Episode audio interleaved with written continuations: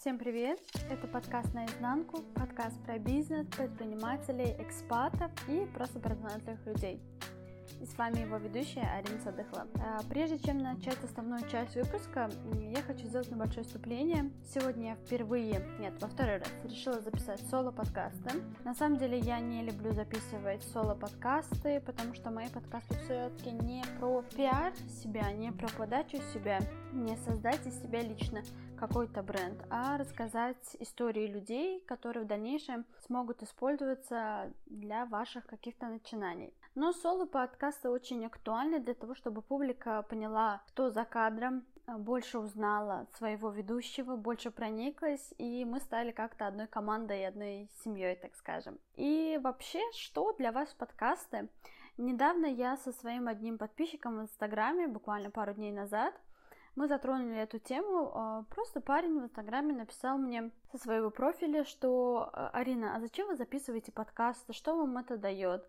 Насколько я понимаю, это на бесплатной основе. А, подкаст это не какая-то коммерческая деятельность, да? Зачем вы это делаете? Неужели у вас столько свободного времени, чтобы заниматься этим?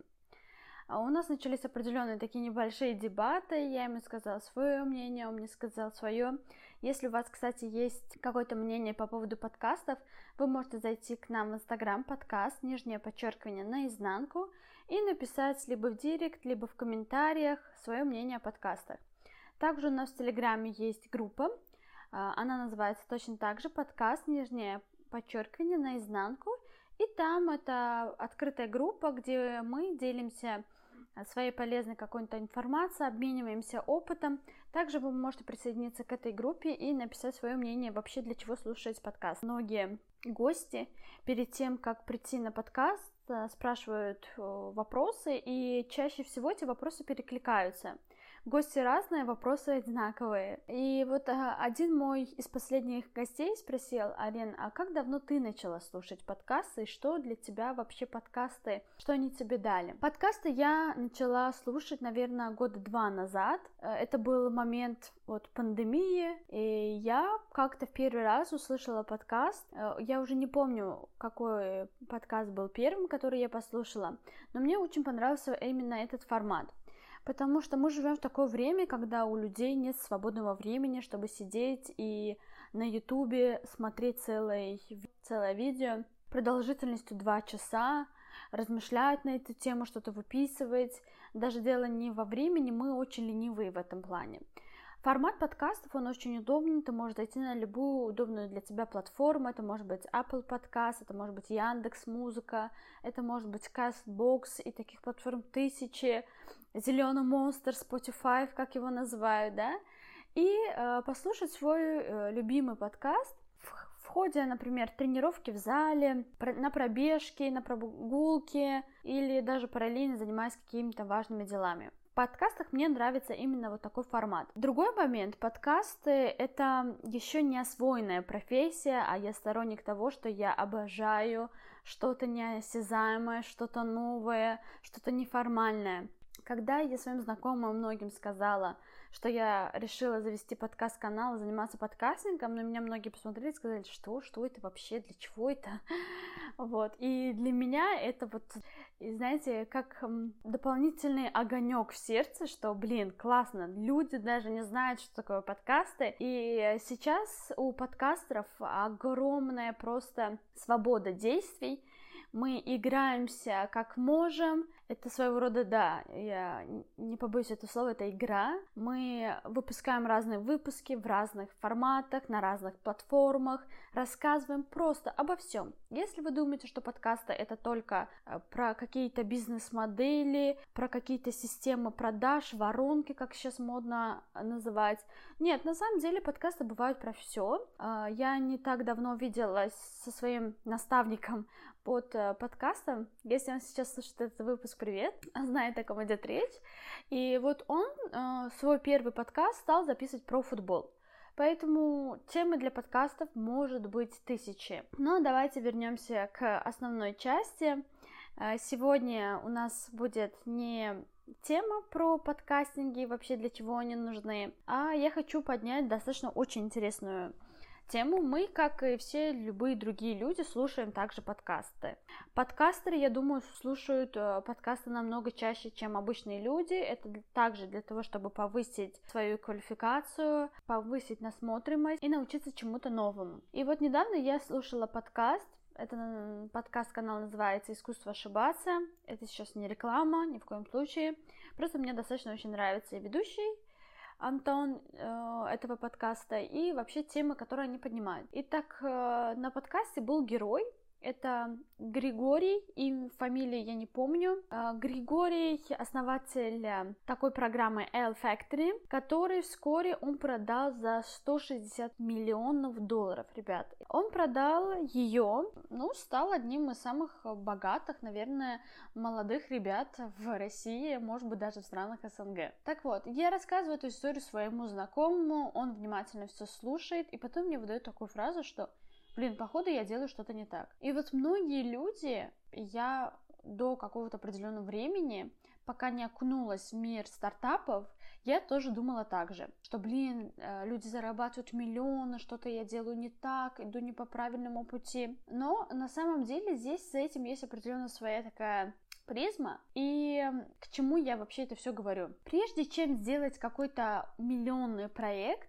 у этого парня а, было 4, а то и 5 неуспешных проектов. Как и у нашего любимого девочки с вами Дайсона, Бекхэма и таких а, публичных людей, которые мы на сегодняшний день знаем, их просто миллионы. Прежде чем создать какой-то крутой проект, чаще всего у людей бывает 5, 10, 15, а то и 20 ошибок, неудачных проектов разных направлений. Это не важно, это создание инфопродукта, это создание какого-то косметического продукта, какой-то платформы. В любом случае всегда бывают ошибки, и это нормально. Вот этот подкаст «Искусство ошибаться», он как раз про ошибки. Но сегодня я хочу с вами поделиться не о своих успешных проектах, да, как Evergreen, например, или про подкаст наизнанку, который вы сейчас слушаете. Кстати, подкаст наизнанку в 2023 году, то есть уже за январь, а, набрало невероятное количество прослушиваний, хотя на самом деле я еще не сильно вкладывалась в маркетинг, в развитие, но вот эта ответная реакция людей на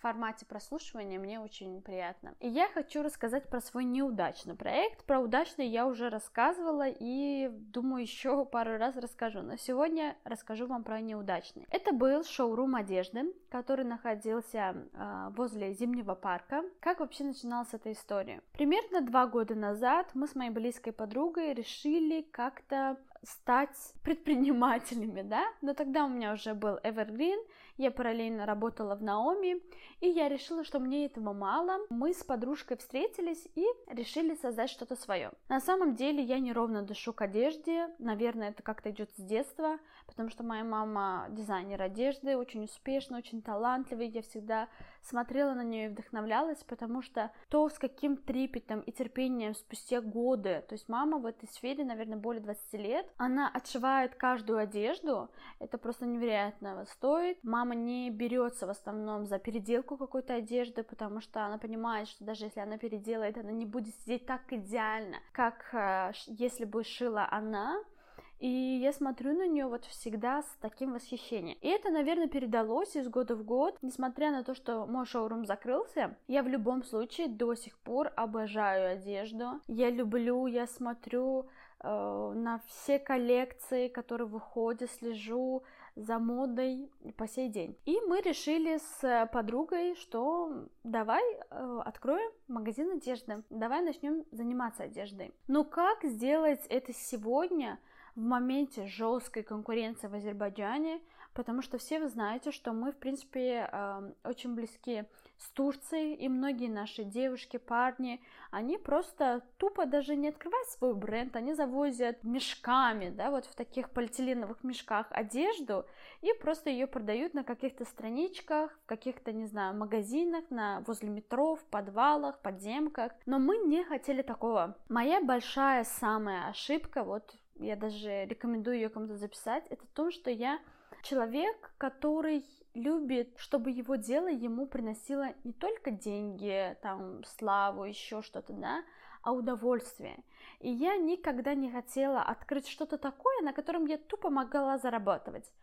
Э, сейчас, наверное, я немножко меняю свое поведение, свое отношение к бизнесу, но в любом случае я хочу всегда оставаться собой. Было бы странно, знаете, я стараюсь э, для себя выбрать какие-то интересные модели, что-то шить э, у мамы, да, мама просто у меня живет за рубежом, что-то стараюсь придумать, креативить, а привозить буду или создавать какую-то неинтересную, скучную одежду, это было вот просто абсолютно не мое. И поэтому мы решили создавать именно свою одежду. Когда мы выпустили первую капсулу, как это все произошло? Мы поговорили с подругой, скинулись э, определенной энной суммы денег. Это было условно 5000 манат я, 5000 манат она. Вот и у нас был депозит 10 тысяч. Ну, нам нужно было оформить свой шоурум, завести э, одежду, там, обустроить шоурум и так далее. На все у нас было 10 тысяч. Мы смотрели, какие сейчас актуальные модели за рубежом, что сейчас носят, не знаю, в той же самой Америке, в той же самой Испании, в России.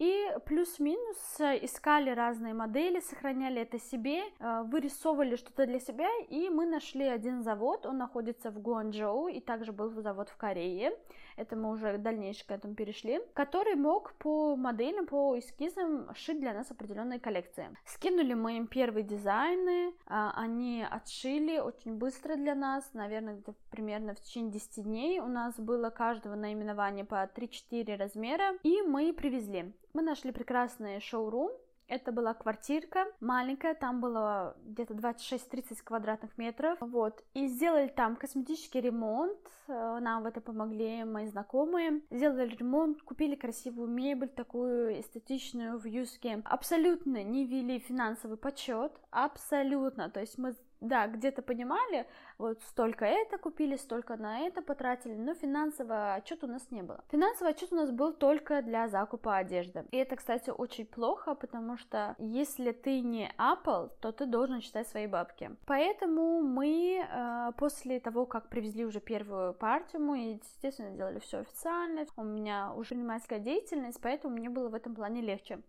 Заморачиваться с документами волокиты не нужно было, я уже знала всю систему ввоза товаров на территорию Азербайджана. Мы, когда открывали коробки, мы были влюблены просто в одежду, потому что качество реально было невероятно. И мы были влюблены настолько в свою мечту, настолько в свою одежду, что мы не замечали банальных вещей. Допустим, стоимости. Мы смотрели по рынку, у нас был достаточно высокий ценник, если сравнивать, допустим, ту же самую Зара, у нас был вот плюс-минус Зара. Но Зара сделала себе уже имя, сделала себе уже бренд из себя, да, поэтому им сейчас таким ценником выпускать каждую коллекцию легко. Нам же было сложнее преподнести рынку, почему у нас такие цены. Но нас это не остановило, мы выпустили первую коллекцию, у нас даже был бестселлер продаж, это такие наверное, года два назад, ну, сейчас они тоже популярны, вы вспомните, девушки, это кофточки, они были из вискозы с вырезом э, в виде сердечка. И вот мы тогда хайпанули очень сильно на этих кофточках, прям нам писали сутками ночью, что хочу эту кофточку, они были на самом деле невероятного качества, я до сих пор, у меня три цвета этих кофточек, и я их ношу. После этого мы дальше, мы стали развиваться, у нас помимо одежды еще также были невероятные красоты рюкзаки, я очень жалею сейчас, что я тогда не взяла его себе из натуральной кожи, у нас были э, ботинки, их я успела себе ухватить. Ну, в общем, категория, в принципе, ассортимент у нас рос достаточно хорошо. Мы уже поняли, сначала мы начали делать это с девочкой вдвоем, мы работали либо на доставках, либо в определенные часы открывали шоурум. Но когда мы поняли, что мы вдвоем не успевали, мы наняли, естественно, сотрудника. Это все случилось в момент пандемии. А, у нас работала девочка, вот эти часы ограничения во времени, это было все очень тяжело. И кто думает, что вот, наверное, они там деньги гребут лопаты, это было не так, это был огромный стресс. Я выбегала с одной работы, плюс параллельно мой знакомый, у него тоже был магазин одежды, я тоже им помогала, бежала, что-то делала к нему, потом бежала в свой шоурум, там что-то глазила, развешивали, делали съемки. И у меня у моей подруги, в принципе, были навыки красиво преподать, преподнести, мы заказали красивые пакеты. Но все было, если посмотреть со, со, со стороны потребителя, все было достаточно зеркально, все было классно, круто, мы росли, мы развивались. А, в какой-то момент в момент уже пандемии у нас стал о, очень сильно уменьшаться оборот. Вроде бы продажи есть, но выросли расходы. Выросли расходы элементарно на какие-то коммунальные моменты, выросли расходы на зарплату, выросли расходы на рекламу Фейсбука. И вот все-все-все в совокупности мы понимали, что мы уже вывозим не так, как нужно. Наша большая ошибка, что мы в самом начале, тогда мы были очень неопытные, мы буквально через два месяца после того, как стали уже зарабатывать, да, уже не выходить в ноль, а выходить в плюс, мы стали эти деньги делить между собой. Так делать нельзя. Если у вас есть возможность, если у вас есть второй или третий дополнительный доход, вы должны в любом случае вкладывать эти деньги обратно и крутить их в ближайший год, пока у вас оборот не достигнет той суммы, в которой, допустим, не будет даже чувствоваться, что вы взяли э, какую-то определенную часть. Мы сделали эту большую ошибку, мы стали уже после нескольких месяцев брать себе деньги, мы не рассчитали, естественно, никто во всем мире не рассматривал момента того, что будет пандемия, это ударило по нам очень сильно. Но на самом деле, если бы мы еще э, продержались буквально полгода, мы бы до сих пор функционировали, мы бы функционировали в больших размерах. А когда вы ведете это дело с кем-то совместно, э, пусть это будет ваш друг, это будет ваш бизнес-партнер, сразу хочу сделать вставку, что мы до сих пор дружим с моей подругой. Это никак не повлияло на наши отношения, но вы должны понимать, когда вы ведете с кем-то дело свое, что если человек изначально не готов идти до конца, вот до самого конца, то в принципе не стоит начинать. Пусть вы начнете свое дело лично сами через 5 условно лет, либо возьмете инвестиции, привлечете инвестиции, либо возьмете деньги в кредит, но э, ответственность, что была только на вас. Многие люди этого боятся, это на самом деле большой страх, риск, тем более, если у вас нет какого-то... Во-первых, если у вас нет финансовой грамотности, если у вас нет денежной подушки безопасности, то это рискованно, естественно, всю ответственность брать на себя и с кем-то начать легче. Тогда вы делегируете обязанности, а, тогда вы финансы распределяете, вам в этом плане легче. Но когда вы должны начинать, вы должны проанализировать вашего оппонента, с которым вы начинаете, насколько он готов идти до конца. И вот моя подружка, у нее на самом деле до этого также был бизнес, она поняла, что нет, она больше не вывозит, терпеть работу в ноль несколько месяцев она не готова. Опять же, это нормальное поведение, потому что люди, мы все разные, у всех свое какое-то восприятие. Когда вы начинаете делать какой-либо проект,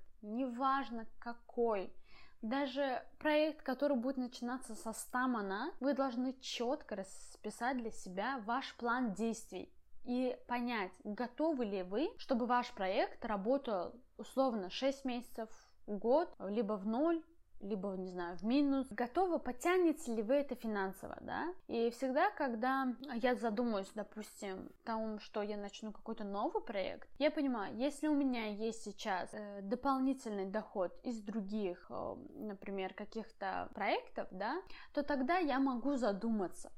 Я считаю, мой доход из других проектов может ли дать мне такую возможность, чтобы я взяла еще и третий. Но считать я научилась даже не до конца. Только сейчас. Прошло уже, не знаю, мы, наверное, закрылись в апреле прош- прошлого или позапрошлого, да, позапрошлого года. И прошло достаточно немало времени. Я сейчас только в 2023 году пришла к тому, что пока мы не начинаем считать, в нашей жизни ни один проект, наверное, не пройдет успешно. Конечно, там очень много совокупности разных факторов влияет, я не спорю однозначно, но почет обязательно нужен. Я не говорю о том, что на самом деле в первом изначально вы справитесь и сами. Только когда ваш бизнес начинает расти, тогда вы можете себе позволить финансового какого-то директора. И не, не путайте с бухгалтером, именно финансового директора, который вам говорит, вот это рентабельно приводить, вот это не рентабельно, у этого хорошая маржа, у этого плохо. Что из этой истории вы можете для себя уже сейчас записать, выделить? Мы, несмотря на то, что мы в рекламу ни хрена, от слова ни хрена не тратились, да, мы 6, даже 7 месяцев работали восхитительно. Что нужно сделать на начальном этапе? Не надеяться на то, что у вас всегда будут вот эти классные клиенты, которые готовы покупать э, килограммами вашу одежду. Всегда внедряйте новые форматы рекламы. Пусть это будут женские группы, пусть из 100 пользователей увидит хотя бы один, и он будет вашим клиентом. Не жалейте тратить деньги на рекламу, Facebook, Instagram. Но не забывайте о том, что э, у вас всегда должен быть хороший сток. Мы тоже из-за своей неграмотности, неправильного подсчета делали большой интервал между первой и второй коллекцией. Во-первых, это нехватка времени, мы не успели придумывать а, какие-то новые модели для новой коллекции, для новой капсулы. Мы не успевали отправить на заказ, отследить там, чтобы были а, найдены нужные цвета, кстати, это такой небольшой урок для вас. Китайцы вообще не разбираются в цветах. Если вы вдруг решили создать свое производство одежды с китайцами, знаете, для них бежевый это хаки, так что будьте готовы к этому и они не разбираются. И вот как пока ты выщешь эту цветовую гамму, пока ты посмотришь, какой они нашли материал, из этого материала найдешь нужный тебе. То есть чаще всего этим таким проектом должен заниматься не один, не два, даже не три человека, а как минимум команда из 10 людей, у которых своя будет четкая обязанность, чтобы у вас была непрерывная цепочка действий. Да, сейчас мне это говорить легко, э, с учетом того, что мы даже не смогли потянуть, допустим, аренду одного сотрудника, куда еще находить финансового директора и находить кого-то другого, да? Но о, там нужно было просто расставлять приоритеты. Мы ставили приоритеты, чтобы сделать съемку, чтобы продать старую коллекцию, но не ставили приоритеты, а, а может быть мы все-таки создадим пока новую коллекцию, пока Китай будет для нас разрабатывать, мы за этот период успеем продать старую коллекцию. То есть вот этот э, неправильно поставленный приоритет, это, конечно, очень рушит систему.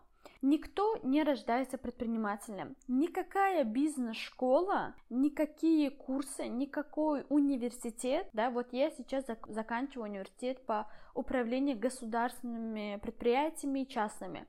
Что мне дал этот университет для того, чтобы развивать свой бизнес сегодня?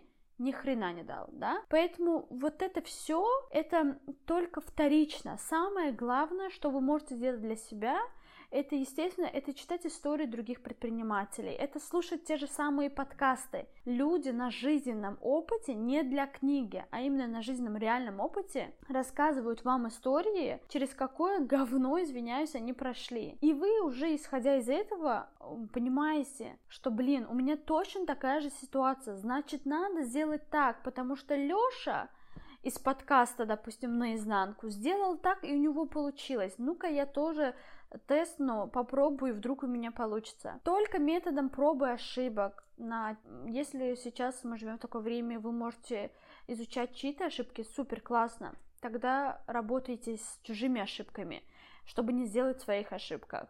Только вот это все вам поможет выяснить, как должен функционировать ваш сегодняшний проект. Не будьте такой, как я. Вот э, я в начале эпизода говорила о том, что у меня есть вот такая лихорадка, даже назову, да, я люблю создавать проект, в который я уже полностью погружаюсь, и это должен быть проект, от которого я буду писаться, да, и все мои близкие, мои друзья должны смотреть и восхищаться. Нет, вы, если вы хотите заработать, если у нас должны понять, какую цель вы преследуете, если преследуете цель заработать, то делайте продукт не для себя, а продукт для пользователей, для потребителей.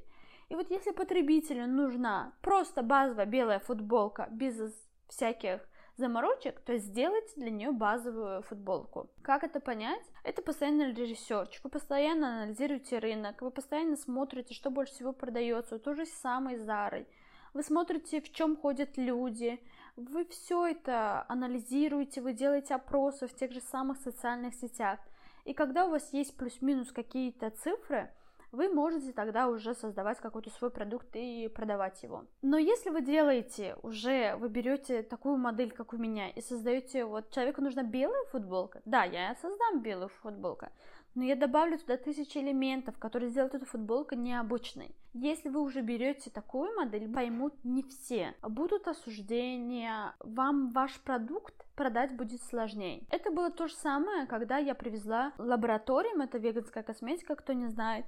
И вот когда я преподнесла публике Азербайджана веганскую первую косметику, я прослушала столько всего. Я была в шоке, что люди могут мыслить так узко. Я, ну, я к этому готова была, и мне было абсолютно без разницы. У меня есть своя аудитория, и мне с этой аудиторией комфортно. Я сама пользуюсь этой продукцией, мне хорошо с ней, мне она нравится, я в нее влюблена, мне нравятся другие продукты, которые делает эта компания, я готова с ними работать очень долго, я получаю достаточно хорошие положительные отзывы от своих покупателей. Возможно, вывести Evergreen на такой достаточно крутой уровень намного сложнее, чем если бы я просто привезла любой другой косметический бренд, который не был бы таким бы замороченным в плане состава, упаковки, этичности и всего прочего, да? И мне бы тогда бы этот бренд, наверное, с ним было бы легче. И аудитория у меня была бы более широкая. И зарабатывала бы я больше, и вышла бы я в свет тоже быстрее. Но мне это э, не интересно. Ни тогда, ни сейчас. Да, я преследую цели заработка, но мы живем в такое время, когда зарабатывать можно абсолютно с разных источников. Вы можете делать э, для себя любимый свой проект, делать его для души, развивать его. Я не говорю, что я не зарабатываю с Evergreen, это было бы совершенно тупо, и я бы не вела бы его уже третий год, естественно, я зарабатываю, но тут мы говорим о процентном соотношении времени, сколько я, допустим, на него трачу, суммы, сколько я зарабатываю. Если все суммировать, там, конечно, рядом не стоит. Вот. И если вы выбираете для себя тот момент, то, что вы будете делать тот продукт, который будете влюблены, которым будете сами пользоваться, будьте готовы, что у вас аудитория очень будет узкая. И это тоже, в принципе, не есть плохо. Просто люди перед началом какого-то проекта должны понимать, что вы будете создавать и как вы дальше будете это транслировать своим будущим клиентам. Так вот, я, по-моему, заговорилась, я уже даже не смотрю на секундомер, эпизоды поставила секундомер, чтобы не заболтаться, но мне дай только волю поболтать, даже самой собой в тихой комнате с микрофоном петличка на футболке, э, я готова болтать просто до бесконечности. Это был подкаст наизнанку, подкаст про бизнес, предпринимателей, экспатов и просто про талантливых людей. И с вами его ведущая Арина Садыхова. Пока-пока! thank you